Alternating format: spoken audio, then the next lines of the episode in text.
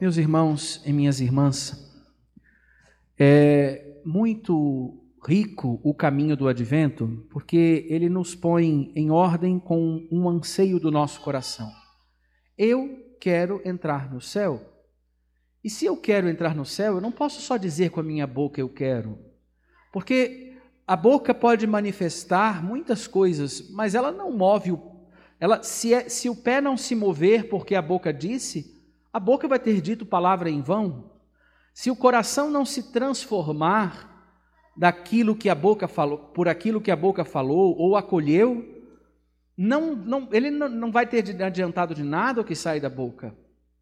É importante que nós tenhamos a ciência que o céu que eu digo que eu quero é um céu que não é simplesmente uma morada superior é um convívio eterno que começa desde já.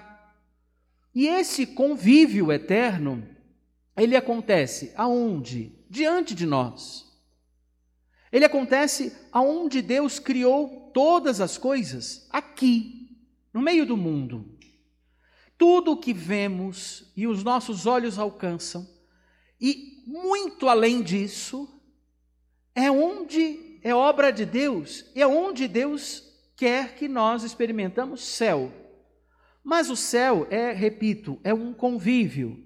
E o convívio é, é um desafio, é o desafio de mim e daquele com quem eu quero conviver.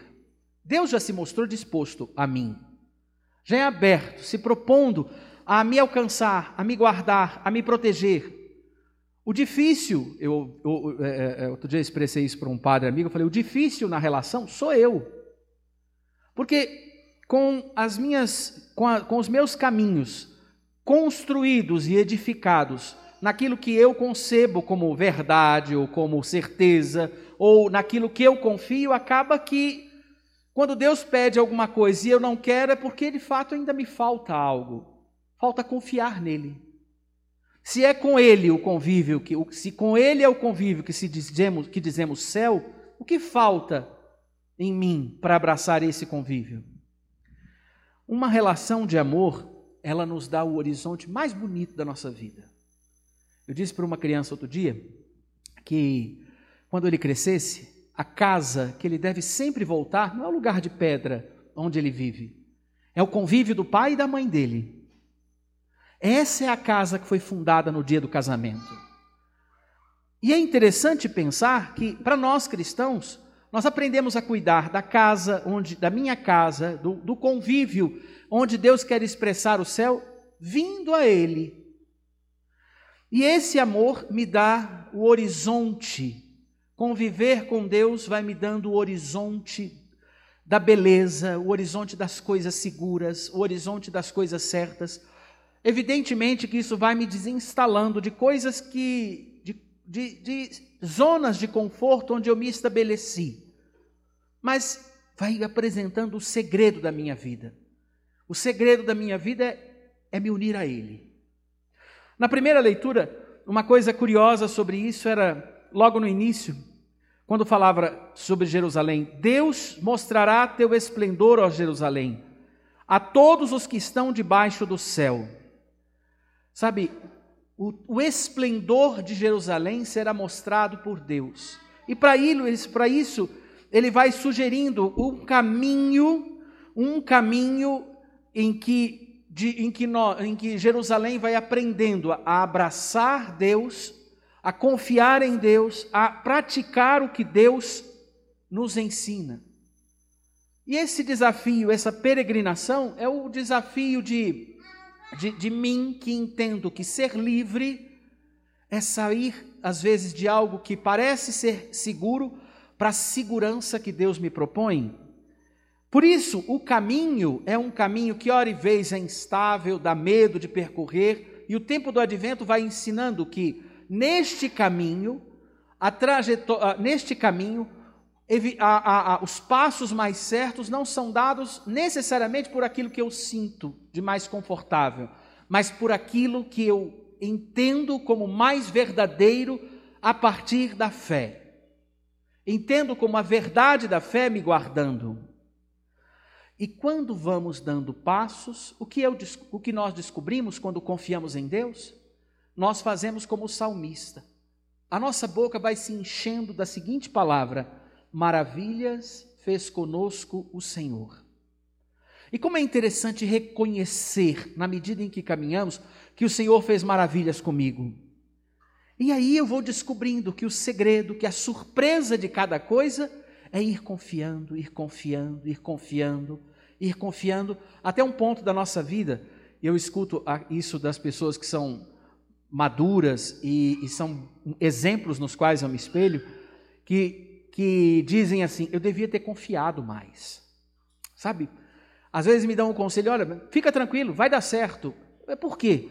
Porque, sabe, agora eu sei que eu tenho que fazer a confiança que eu ainda não fiz, mas confia agora, que você vai chegar à confiança antes de mim. É interessante ouvir, e tem sempre, Deus dá sempre alguém com uma maturidade a mais diante de nós, e que nos educa para a surpresa e para a verdade que é confiar em Deus, que confiar em Deus é o que nos faz bem. Depois, é interessante perceber que São Paulo ele dá esse, é, é, essa nitidez. É isto que eu peço a Deus: que o vosso amor cresça sempre mais, em todo conhecimento e experiência, para discernirdes o que é melhor. E assim ficareis puros e sem defeito para o dia do Cristo, cheios de, do fruto da justiça que nos vem por Jesus Cristo e para a glória e louvor de Deus. Esse desafio de ir caminhando para que o amor cresça sempre mais eu, eu sempre me pergunto, quando, quando estou diante de desafios, que a hora e vez é mais fácil eu dizer assim: ah, que interessante. Eu acho que vocês já se depararam com isso. Quando a gente tem uma, uma situação que nos provoca uma ira grande, a ira cega a capacidade de pensar com caridade. E é interessante que nessa hora a gente pensa assim: eu vou explodir aquela pessoa. Aí você olha para aquela pessoa que te provoca, você fala, eu vou, não, não se preocupe, eu tenho três mísseis para atacar: um Tomahawk, um Patriot, e você vai descobrir o nome dos mísseis. A ira, ela faz isso conosco. Mas quando a gente para, respira e lembra, e aí é interessante que o cristão, a arma do cristão é a sua memória. É a memória de Deus, fazendo, fazer memória do bem que Deus já lhe fez, das maravilhas que fez conosco o Senhor. Quando ele se recorda, ele faz memória, ele vai baixando a, a guarda, a ira vai baixando o tom. E eu vou conseguindo olhar as coisas não com o desejo de explodir o outro, mas com o desejo de amar o outro. Por isso, São Paulo diz isso: que o vosso amor cresça sempre mais em todo conhecimento e experiência. A experiência vai iluminando o meu conhecimento, Amar é sempre a melhor resposta e é o que me faz progredir. Afinal, o que é o céu? O céu, repito, é um convívio. O céu é o lugar onde se ama, não com os cálculos dos pecadores, mas com o cálculo de Deus. E Deus me educa pelos seus cálculos. Por isso que muitas vezes, quando nós enfrentamos uma cruz, um desafio, um problema, nós colhemos o ensinamento de Cristo que nos mostra que toda cruz é um cume, pode ser um cume de amor, se eu a faço oferta. Se eu torno essa cruz oferta. E quando eu descubro a face de amor em Jesus crucificado e abandonado, como uma, uma grande espiritualidade se diz, ensina, eu descubro a chave para ir me movimentando melhor diante dos desafios. Uma última coisa, o evangelho de hoje, ele fala de João, a voz que clama no deserto. Ele fala que é uma voz que grita preparando o caminho do Senhor. E aqui eu penso no tempo advento, do advento em mim e em você. O que me falta para acolher Jesus de verdade no meu coração, na minha vida, nas minhas decisões? O que me falta para poder olhar para Jesus e dizer assim: desculpa, o senhor tem razão, eu vou mudar isso daqui. O que me falta para tirar reticências dos meus discursos com Deus e, e aderir a Deus? Cada um sabe no próprio, na própria, no próprio coração, na própria vida, Quais são as coisas que ainda precisam ser trabalhadas? Quais são aqueles defeitos que precisam ser vencidos? Onde eu empaquei por achar que Deus não foi legal comigo? Aonde doeu? Aonde custou? Tem hora que, e aí eu termino com um, um, um testemunho. É curioso, porque tem hora que a gente ainda não, não, que cada um não, eu não consigo dar todos os passos que gostaria. E eu me lembro de Pedro, que negou Jesus, vendo Jesus.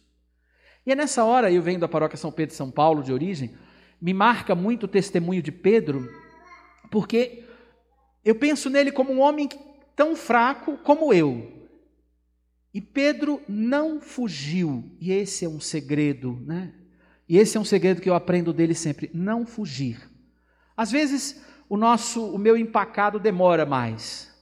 Às vezes o meu empacado, ele gera e ele fica irritado com quem tenta me movimentar na hora em que eu não, não consigo me movimentar. Mas uma hora que seja pelas lágrimas como as de Pedro que chorou amargamente, ou seja pelo encontro com a comunidade, as coisas começam a se movimentar. E o amor tem esse poder. Ele nos movimenta. Ele endireita as veredas, aterra os vales, rebaixa as colinas, corrige as passagens tortuosas, os caminhos acidentados que existem no meu coração, os relevos complicados por causa do meu pecado. Eu queria te sugerir essa semana uma confiança em Deus. Uma confiança muito simples, muito simples, como preparação para o Natal. Se você quer dizer de verdade um feliz Natal para alguém, experimente melhorar, encher o seu coração com um amor que provoca coerências. Essa semana seja coerente. Por causa da fé, eu vou fazer isso. Por causa da fé, eu vou dar um telefonema para alguém com quem eu não falo há um tempo. Por causa da fé, eu vou responder uma mensagem que eu não quero há muito tempo. Por causa da fé, eu vou, eu vou diminuir o meu estar fora de casa para lidar melhor com as pessoas da minha casa. Por causa da fé, eu vou sair do WhatsApp por uns dias. Por causa da fé, eu vou comprar um celularzinho fraco para usar só como telefone. Por causa da fé, eu vou abraçar a coerência, as coerências que me ajudam a fixar os meus olhos em Deus. E aí eu recordo do nosso exercício coletivo preparando para Páscoa, ou para Páscoa, para o Natal. Estou adiantando as festas. No dia do Natal, prepare o mais novo de casa para rezar o Ângelus como a oração antes da ceia. Que sejam as nossas crianças, que sejam os mais novos. Fala, mas meu menino tem, tem 30 anos, 40 anos. Pois bota ele para rezar. Bota o sujeito, o mais novo da casa, seja ele a fazer a oração antes da ceia. E mostre o valor disso, dando ao mais novo a voz que ecoa a gratidão a Deus por aquele momento, por aquela festa que antes é dele. Por isso nós nos reunimos. Que Deus nos ajude. Amém.